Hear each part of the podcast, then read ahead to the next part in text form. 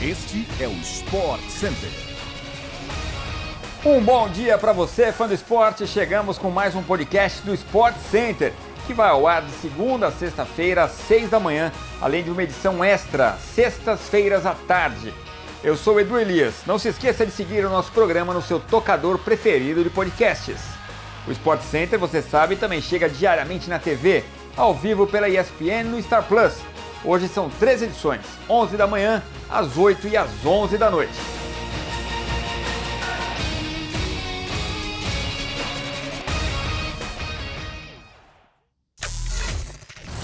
O Atlético de Madrid suspendeu três sócios por envolvimento nos ataques racistas a Vinícius Júnior.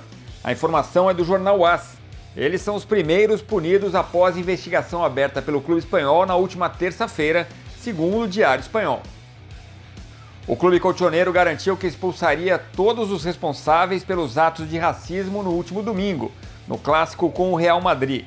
Nas imagens divulgadas, é possível ver um grupo de centenas de torcedores do Atlético chamando Vinícius Júnior de macaco.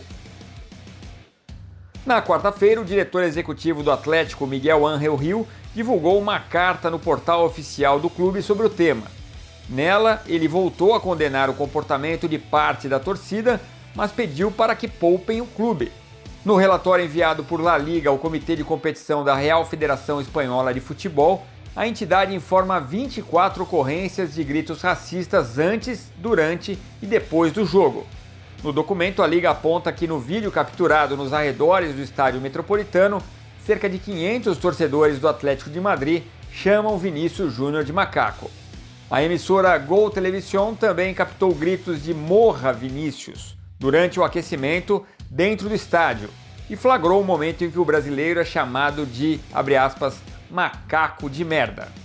Seleção agora, além de Vinícius Júnior em campo depois dos ataques racistas, o duelo entre Brasil e Gana nesta sexta-feira marca a estreia de Iñaki Williams pela seleção ganesa.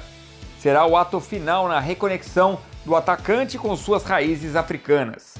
O jogador do Atlético Bilbao, nascido no País Basco, filho de ganeses imigrantes, optou por aceitar a convocação e representar a nação de seus familiares na Copa do Mundo do Catar. Inhaque já havia recebido diversos convites para a seleção do continente africano, mas recusava por se considerar espanhol e entender que tiraria a vaga de um ganês. Inclusive chegou a atuar pela Espanha em amistoso contra a Bósnia em 2016. O atacante só mudou de ideia após viajar para a Gana nas férias do verão europeu deste ano. Lá conheceu familiares, se reconectou com a terra natal de seus pais e recebeu novamente o convite da Federação Ganesa. Desta vez, decidiu aceitar. Iñaki Williams é tido em Gana como um grande reforço para a disputa da Copa do Mundo. O amistoso contra o Brasil é o primeiro de dois jogos preparatórios desta data FIFA. A seleção ganesa também enfrenta a Nicarágua na terça-feira. Convite para você, fã de esporte, que pode acompanhar o futebol de seleções com disputa da UEFA Nations League. Além do duelo exclusivo para você assistir no Star Plus às 3h45 entre Itália e Inglaterra, tem também Alemanha enfrentando Hungria no mesmo horário, com transmissão da ESPN pelo Star Plus. Marcelo Bielsa é o novo alvo do Santos para o lugar do demitido Lisca. O presidente Andrés Rueda lidera as conversas com o técnico argentino que atualmente está sem clube. O treinador é visto como a melhor opção para o Peixe após Sebastião Becassese, Luxemburgo, vetado pelo comitê de gestão, e Maurício Pellegrino passarem pelo radar da diretoria. Apesar do desejo, o clube reconhece que contratar Bielsa não é uma missão simples. Rueda, porém, tenta convencê-lo a trabalhar no Brasil pela primeira vez. O argentino está livre no mercado depois de deixar o Leeds United da Inglaterra clube que comandou por quatro temporadas. Bielsa ficou por seis anos na seleção argentina de 99 a 2004. Também trabalhou no Lille e no Olympique de Marselha, da França, na Lazio da Itália, no Atlas e no América do México, no Atlético Bilbao da Espanha, no News Old Boys e no Vélez Sarsfield da Argentina e na seleção chilena. Tênis, enquanto o WTA 500 de Tóquio segue a pleno vapor na tela da ESPN pelo Star Plus, a lenda do tênis Roger Federer jogará o torneio de duplas na Lever Cup ao lado de outra lenda e por muitos anos seu maior rival, Rafael Nadal. O torneio que será disputado a partir desta sexta em Londres e vai ter transmissão pela ESPN no Star Plus. Rafael Nadal terá a responsabilidade de acompanhar Roger Federer na última partida da carreira do suíço, nesta sexta-feira pela Lever Cup.